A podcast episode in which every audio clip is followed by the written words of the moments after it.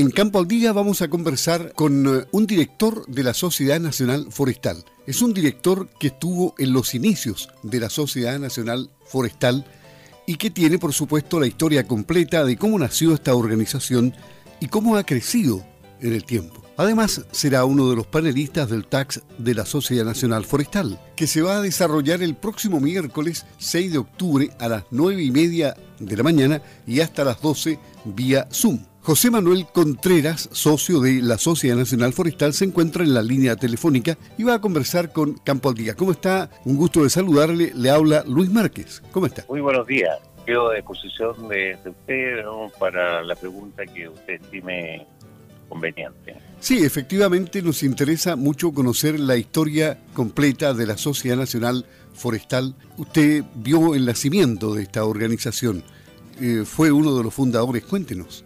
Eh, efectivamente, eh, eh, un grupo digamos, de empresarios académicos, industriales, que estaba digamos, huérfano la representación de los pequeños y de los medianos eh, actores de la actividad forestal. ¿ah? Entonces, a raíz de esto, creamos esta Sociedad Nacional Forestal y como su bien lo dice, está a nivel nacional, eh, desde diferentes regiones, ¿ah? porque es una organización regionalista, compuesta, digamos, por académicos de las diferentes universidades, eh, consultores, dueños de predios, industriales, comerciantes, en fin, digamos, todos los que tienen, digamos, la, eh, la calidad de pyme, es decir, pequeños y medianos emprendedores. Ah, dentro de este grupo también eh, hemos vislumbrado la eh, participación de los agroforestales, agroagricultores, que le llamamos nosotros agro, agroforestales, ah, que son personas que su actividad principal es la parte agrícola pero digamos que tienen bosques plantados de, pino. Se ha unido también otro, otro, otra gran cantidad de gremios. Por ejemplo, la SAGO AG, Sociedad Agrícola y Ganadera de Osorno, hace poco también se integró a esta Sociedad Nacional Forestal. Eh, así es, digamos, eh, con ello eh, nosotros teníamos digamos, la, la, satisfacción de tener digamos, estrecha relación digamos, con, con SAGO, nos une digamos, continuo, digamos, diálogo eh, eh, con ellos y también, digamos, con otras organizaciones como la SOFO, eh, eh, también la Cooperativa Agrícola del Sur, ¿ah? todo esto en general, entre estos socios adherentes sumamos poco más de 200 10 eh, integrantes eh, a nivel del país. Y obviamente están haciendo difusión de sus actividades. Usted como productor y como director de la Sociedad Nacional Forestal, incluso está eh, como expositor a las 11 de la mañana del próximo miércoles 6 de octubre en este tax de la Sociedad Nacional Forestal, que comienza a las 9 de la mañana y se prolonga hasta el mediodía. Hablará de aspectos económicos en el negocio para pymes, de los bosques plantados de pino, genética, plantas a plantar, raleos y cosechas. Este es el tema que, usted domina y que va a exponer. ¿Podría hacernos una síntesis de, esto? En, general, eh, esta agrupación gremial eh, pretende, entre otras cosas, digamos, transferir conocimientos. Eh, tal como yo lo decía anteriormente, hay muchos académicos, hay muchos profesionales de alto nivel dentro de la agrupación gremial y están todos ellos dispuestos a compartir eh, eh, esos conocimientos en beneficio, digamos, de estos socios adherentes y del público en general. Es así como queremos referirnos y en esta oportunidad estamos eh, aliados también con Aprobosque, organización que van a hablar, digamos, de bosque nativo, de las oportunidades, digamos, de tanto de conservación del bosque nativo como eh, también, digamos, el manejo económico eh, de este. Y por otro lado, digamos, de los bosques plantados de pino, porque hay buenas noticias, digamos, para los dueños de bosque. ¿ah? Digamos, siempre hay una noticia, tiene la parte buena y parte mala. ¿ah? La parte mala, digamos, del, bosque pino es que cada vez tenemos menor, digamos, superficie. Pero eso a su vez, digamos, y especialmente para los agricultores que han tenido la visión, digamos, de, plantar hace 30, 20, 10 años atrás, Pino, eh, es un momento, digamos, de buena noticia ¿ah? y queremos transmitirla con datos duros, ¿ah? para lo cual, digamos, hemos traído, digamos, especialistas de alto nivel que puedan interactuar, digamos, con las personas que participen en este talk. Sí, ahí va a estar eh, Jan Koster, presidente de Aprobosque, hablando del tema. Así es. Eh, eh, Jan, eh, que es una persona digamos, que lleva muchos años en el mundo del bosque nativo y tiene una agrupación eh, gremial también muy interesante al respecto, que va a ser uno de los expositores. Igual, digamos, que el ingeniero, digamos, de forestal Herbert Siever, digamos, ampliamente conocido, digamos, especialmente en el sur de, Chile, consultor y escritor, ah, que también se va a referir, digamos, al manejo del, bosque nativo. Y también, digamos, eh, eh, traemos a eh, un consultor, Roberto Pera, digamos, que es especialista en todo lo que es mercado y nos va a contar, digamos, de precios del pino radiata y también, digamos, de cómo se ve, digamos, para el próximo año, digamos, los, precios que van a la alza. ¿ah? Y yo voy a referir un poco también a que cómo eh, el, el, pyme, ¿ah? el, agricultor, el, propietario, puede, digamos, manejar su bosque para tener, digamos, eh, mayor retorno al respecto.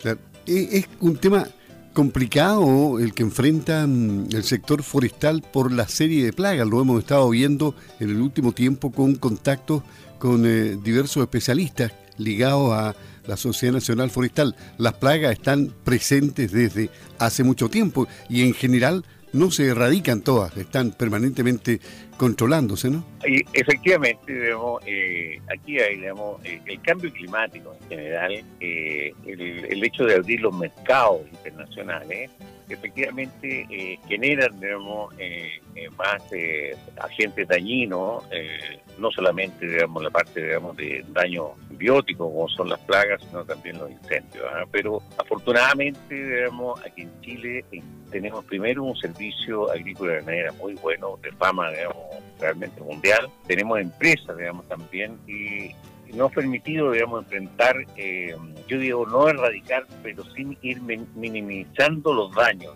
al respecto. Pero esto significa que tenemos que estar siempre muy atentos y hay que invertir en ello. Bueno, yo creo que es fundamental eh, hoy día la información.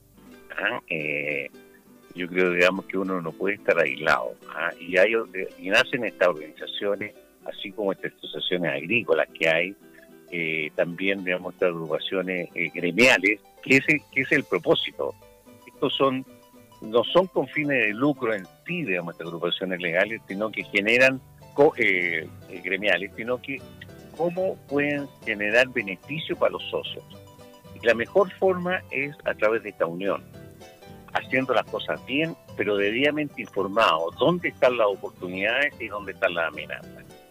Hoy día, digamos, si uno hace, digamos, el trabajo bien hecho, sigue siendo buen negocio, digamos, la actividad forestal. ¿ah? Sobre todo, pero hay que ser muy cuidadoso, digamos, cómo se enfoca el PYME. Y es la forma de cultivar es totalmente diferente a como lo, lo hace la gran empresa. Entonces, por eso, digamos, que yo personalmente invito a participar en este seminario o en este conversatorio. Eh, y por otro lado, también eh, a pertenecer a estas asociaciones, llámese a Probosque, llámese a Sociedad Nacional Forestal, lo que sea, porque los beneficios son eh, bastante, bastante interesantes. Y actualmente en el país existen los viveros suficientes con la genética eh, actualizada como para encontrar las mejores plantas, ¿no? Exactamente, digamos, y yo creo digamos, que ahí justamente parte digamos, el asunto de la información. ¿ah? hoy día, eh, la verdad las cosas, digamos, de que uno puede acceder a plantas que tienen un 30% más de volumen, ¿ah? que producen un 30% más de volumen que las plantaciones actuales. ¿Ah? Y normalmente uno, digamos, eh, desinformado no sabe y se pierde esta oportunidad. ¿ah? Es decir, es como agrandar su campo en un 30%. Entonces, qué importante, digamos, es eh, hoy día eh, desde el año 1976, Chile, digamos, partió, sector forestal partió trabajando muy fuerte en todo lo que es genética, pero muy fuerte. Yo he sido, digamos, uno propulsores, digamos, que el, sector forestal debería crecer hacia arriba y no tanto hacia el lado. ¿ah? Es decir, al lado se sabe, digamos, los, los, conflictos que se han producido, digamos, por el crecimiento, digamos, eh, de, los bosques plantados, pero también se puede crecer hacia arriba, ¿ah? a través de la tecnología, y que es, digamos, un buen, buen negocio al respecto. Y, y el tema de la densidad en las plantaciones, eso se soluciona con raleo, por supuesto, ¿no? Eh, no solamente con raleo, ¿ah? eh, nosotros propiciamos, y lo vamos a escuchar aquí en el seminario, eh, fíjense, digamos, lo que ha pasado en la historia. ¿ah? Digamos, eh, hace 40 años atrás se plantaban 2.500, en el caso del pino, 2.500 dólares por hectárea. Eh, después, con el avance eh, del conocimiento, se bajó a 2.000. Luego, digamos, se bajó a 1.600. Hoy día a 1.250. Y yo personalmente estoy propiciando, digamos, que se plante material genético que ya no incluso no es de semilla, ¿ah? digamos, sino que son clones de placas, ¿ah? las que se están usando, y es posible plantar mil plantas por hectárea incluso evitándose el raleo, porque el raleo produce madera delgada, que la madera delgada prácticamente tiene un valor digamos, muy marginal.